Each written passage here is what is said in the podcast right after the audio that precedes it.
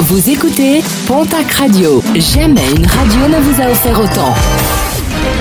L'information locale à 9h, c'est sur Pontac Radio. Bonjour Jean-Marc Courage Sénac. Très belle journée et merci de votre fidélité. De lourdes sanctions pour le FC espagnol de Pau lors du second tour de la Coupe d'Argens en novembre dernier. Des incidents avaient éclaté face à l'équipe de Cambo, une flambée de violence entre joueurs et spectateurs. Deux joueurs du club écopent de 20 ans de suspension ferme, autant dire qu'ils ne pourront plus jamais jouer au foot.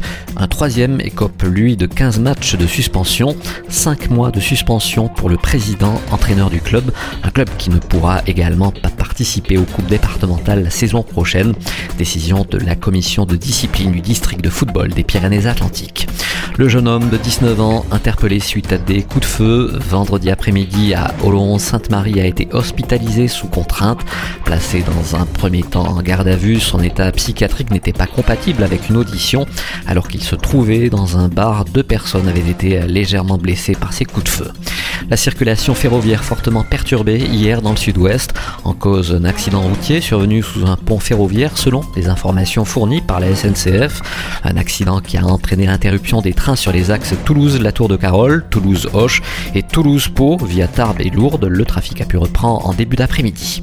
Nos confrères de la Nouvelle République des Pyrénées sont revenus dernièrement sur les abandons d'animaux qui restent toujours aussi importants dans le département. Les trois sites SPA des Hautes-Pyrénées sont débordés et doivent faire face à l'arrivée massive d'animaux délaissés par leurs propriétaires. L'année 2023 a une nouvelle fois enregistré une hausse de ces abandons et de regretter que les animaux de compagnie soient devenus des objets de consommation. Pour finir, un mot de sport de basket avec la 20e journée de Pro B. L'élan Béarnais reçoit ce soir au Palais des Sports de Pau l'équipe d'Evreux en nationale masculine 1 antépénultième match de la phase régulière. L'Union Tarbes de Pyrénées se déplace ce soir à Toulouse, coup d'envoi de ces deux rencontres programmées à 20h.